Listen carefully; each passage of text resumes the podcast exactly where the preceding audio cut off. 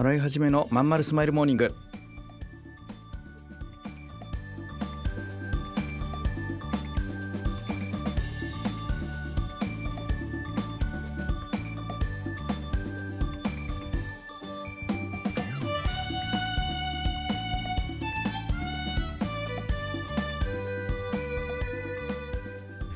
おはようございます。洗い始めです。洗い始めのまんまるスマイルモーニング。2023年1月10日火曜日。皆さんいかがお過ごしでしょうか？この番組は毎週火曜日朝8時私洗い始めがラジオをお聞きいただいているあなたに1週間頑張るための笑顔やモチベーションをお届けするそんな番組でございます。はいそういうわけで皆さん3連休明けの方も多いですかね？今日も頑張っていきましょう。新年ねお休みモードもそろそろ解除しないと。うん。まあねこの先ずるずる生産性が上がらないみたいなことになっちゃいますからね。切り替えていきましょう。まあでも正月どうでした？皆さん楽しかったですか？ゆっくり休めましたかね？私はねあの残念ながらあまり休めなかったですね。肉体的にはねちょっと楽だったですけど精神的にはねあ全然あんま変わらなかった。もう一番笑っちゃったのがねあの大晦日の夜の11時40何分かですかね、えーメールがバーンと入ってきてうわーなんじゃこの内容みたいなメールでうわーって思ってもうパソコン立ち上げてガチャガチャガチャガチャいろいろやって、えーまあ、気分も最悪モードで、まあ、最悪モードなんて言葉にするのはいけないけどね、えー1時半ぐらいかな夜の。新年明けたぐらいで終わってみたいな感じだったですかね。でまあ切り替えていこうと思って、えー次の日元旦にちょっとね近くのお寺さんに行こうと思って、まあ、神社じゃなくて神社じゃなくてお寺に行くんですけどね。行ってさあ着いたぞとお参りしようと思って階段上がってる時にまたバチョッとメール入ってきてバーって内容見たらまたこれがもう「えー!」って元旦からこういうことを送る俺にみたいなメールで、えーまたねそのおなんていうのお祈りの内容もねもう全然想定外もうイラッときてるんでそうそれで、えーお参りし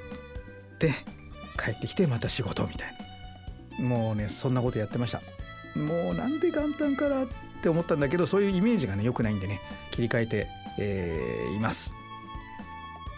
洗い始めのまんまるスマイルモーニングこの番組は東京豊島区池袋 87.8MHz 池袋 FM のスタジオからお送りしております。本日もよろしくお付き合いください。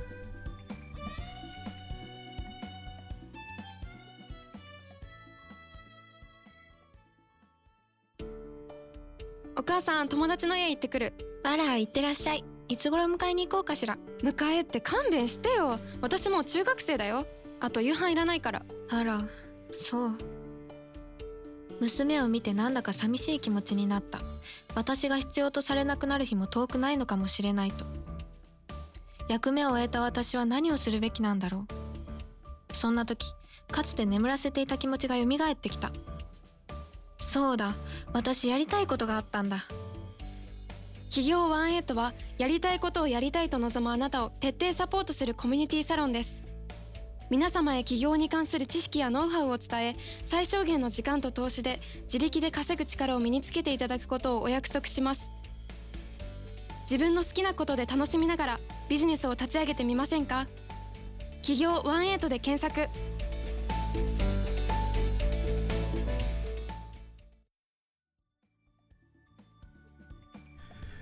いやー納得いかないんですよね。いや新年早々またこのシリーズかって思うかもしれませんがちょっとね嬉しかったのがねあのこのラジオを、まあ、あの放送してくださってる池袋 FM のご担当の、えーお世話になってる方が意外とこのシリーズ好きって一言 LINE で送ってくださったのをきっかけにですねあのもうちょっと頑張れるかなと思って、えーやってみることにしましたがただあんま暗い内容がね納得いかないんじゃなくてこう面白い話ができたらなとは思ってるんですけどね。まあ面白いって自分で言っちゃうとハードル上がっちゃうんですけど。うん。で今日のテーマはですねえっ、と占いが当たってるかどうかっていうテーマについて話したいんですよ。いやねびっくりするぐらい当たってないんです僕の場合ね。でねうんなんかねすごく良い40代になるっていろんな占い師からピタッと言われててうわーって思ってたんですが40代終わりなんですよねでね全然良くないんです実は。うん、で、えー、と30代前半の頃に言われた50代からあなたの人生はすごく加速的に良くなっていくって台湾の占い師に言われたんですよ結構有名な人にね。なのでそれが来年からなんでそっちにかかけたいなとそのための準備を今年しようというような状況なんですよね。うん、しかしこんなにまとまって占い師が外れるっていうのもなんか何なんだろう僕の行動のせいなのかな思考のせいなのかなちょっと分かんないんですけど納得いかないんですよね。やっぱ僕らって自分なんか一つの現象なんか情報を捉え情報を得てそれについて自分で理解をしていく時に自分の都合のいいように勝手に解釈して勝手に何て言うのかな理解していくっていうところがあるじゃないですか。でその方法をもしかしたら、えー、40代の自分はあプラスに捉えられなかったのかななんてとこはねちょっと感じることありますね。うん、なんか日々さっきの大晦日正月の話じゃないですけど日々そういう情報に触れているのでなんかこう情報に対してこう非常にこうネガティブなイメージを持ってさメールが来るとねドキッとするんですよ。うん、なんかそういう体質が身についちゃってるのであんまり良くなかったかなこの辺を今年変えていったら流れ変わるかななんて思ったりねします。まあ本当にねあの思ったんですよね。ニュースも見ててねまあこれこれ一つのまあ例としてですけどニュース見てて、まあ、ある会社でセクハラが問題になったという記事を見てねなるほどとで僕はもうイメージするのは当然おじさん、まあ、ベタベタな、ね、やらしいおじさんが、えー、っとまあ、若い女性社員に、まあ、セクハラしたのかなみたいなイメージで、まあ、読み始めるわけですよね。で読めばえー、分かるんだが読まなければそこで僕はもう勝手に思い込んで終わってしまうわけなんですよ。でこういうことが多かったのかなと。うん、でその記事を詳しく読み込んでみるとまずその上司は男じゃなくて女だったっていうね、うん、これがまず驚きだったですよ。うん、で、まあ、女性上司がま男性部下にという感じをイメージしてほんほんと読んでいったらこれまた思い込みでさあのー、男の部下じゃなくて女の人の部下だったんですよ。要は女性上司が女性の部下に対して行ったセクハラだったんですよね。うん。なんかねなんかああそっかと僕はやっぱこう最初の一発目で思い込みをしてこれまでのまあ常識習慣的な理解をしてそれを深めて理解していって新しいとこを見ようとしてなかったのかもしれない。これを変えればもっといろんな視野がチャンスが出てくるはずってまあ思ったというね、まあ、そんな話なんです。うん、だからその占いについてもねあのこの40代僕はチャンスを逃してきたのかなと。どんなチャンスがこの10年間あったかなと思ってまあ改めていろいろね振り返ってみるとやっぱね何個かありました、まあ、それについて語ってるのはちょっと時間が足んないんですけどまあ駅に列車が止まっていた。で僕はその列車に乗ることができるがうんどうしよう乗るか乗らないかと言ってる間にその電車は行ってしまった。そして二度とその電車は戻ってこなかった。っていうような感じかな。電車だったらねあの次の電車っていうのはあるけど人生におけるチャンスというのは電車のように繰り返し来るものではない。つまり一度そうやって逃してしまうとね来ないってことがまあ起こるんだよね、まあ、かといって何でも食いついていいのかっていうとこれまたリスクがあったりするからついその大人になってしまった余計な経験値というか防衛線が、え、自分の行動を止めると。でこれはあの経済学者のね成田悠介さんなんかもこの間言ってましたけどもあのやっぱりこ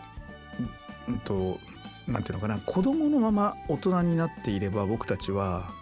もう少しか、まあ、特別な存在になれるんじゃないかっていう、まあ、要は子供の時はそんなの気にしないでね飛び乗れたんじゃないかっていう話なんですよ。うん、で僕自分自身がそういう子供のまま育っちゃったなって思うことこれまで結構多かったでいつの間にかそれを自制するようになってなんか空気読んだり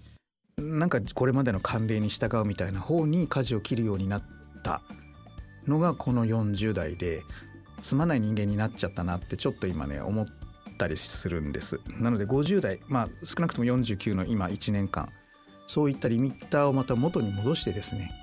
子供の時の感性で人生をもう一回楽しんでみようと思うようになりました、まあ、これが吉と出るか京と出るかは分かりません。ただやってみたいと思います。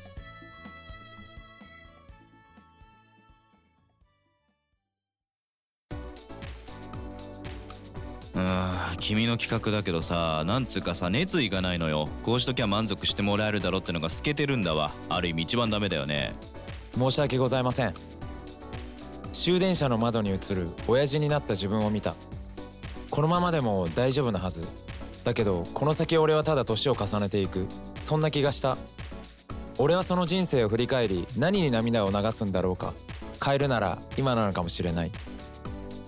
企業18は起業したいと考えている会社員を徹底サポートするコミュニティサロンです。皆様へ起業に関する知識やノウハウを伝え最小限の時間と投資で会社に勤めながら自力で稼ぐ力を身につけていただくことをお約束します。自分の好きなことで楽しみながらビジネスを立ち上げてみませんか？企業18で検索。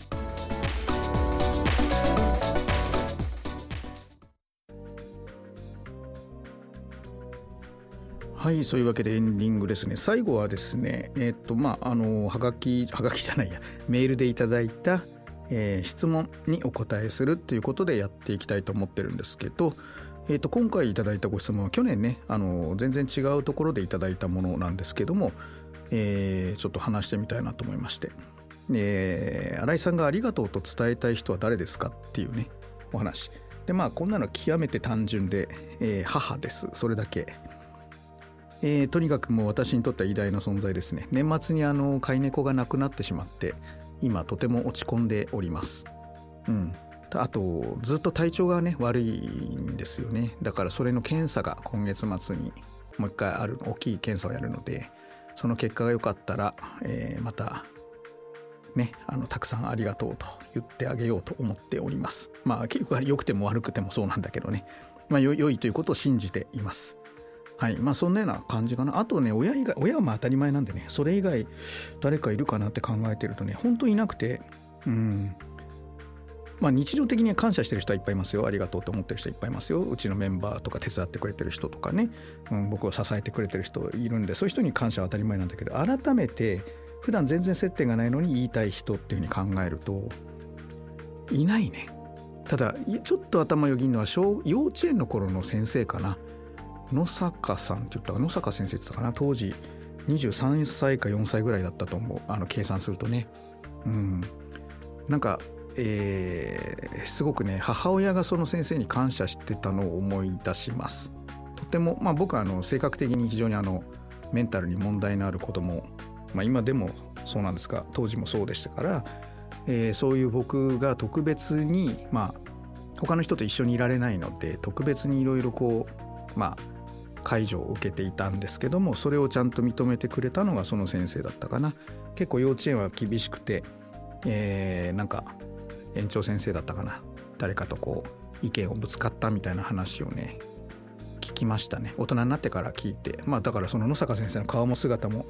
はっきり覚えてないんですけどねなんかピンク色のカーディガン着てたないつもぐらいしか覚えてないんですけどまあそんなような人もしまだご存命なら生きてんのかな俺がだから3歳4歳5歳ぐらいの時に24とか20上あ生きてるか。うん。まあおばあちゃんでしょうけどね。まあもし会うことがあればねありがとうございましたってまあ一言言う相手になるのかな。うん。あとはね小学校時代とかは先生にとかあんま恵まれなかったね。特に中学なんかはもう全然。もう本当敵みたいな意識しか持ってなかったかな。まああんまりこの話は良くないな、うん、まあそんな感じで。皆さんもきっといるでしょう。まあ普段感謝してる人じゃなくて改めてお礼言うの忘れちゃったなみたいな人とか子供すぎて言えてなかったなみたいな人ね。えーそんな人とかいたり、まあ、謝ってなかった人もそうかな。そういうなんか忘れて忘れてきた宿題みたいなものがあったらねあの40代とかのうちにきちっとこう終わらせておくというかね。うん、完了させておくっていうことは大事かな。それ未完了を一個一個完了させていくって作業は心の重りを外していくのにとても効果的で新しいとこに進む時には必要な作業だよね。まあ、そんなことをねちょっとこの質問を今答えながら感じます。はい、えーご質問とか取り上げてほしいテーマありましたらぜひご連絡お願いします。えどんな形でも構いません。ツイッターで DM いただいてもいいですし、えーハッシュタグでつぶやいていただいてもいいですし、えーバックナンバーを聞いていただいている皆様はそのシステムのコメント欄とかでも大丈夫です。よろしくお願いします。はい、それでは今日も聞いていただきましてありがとうございました。またね。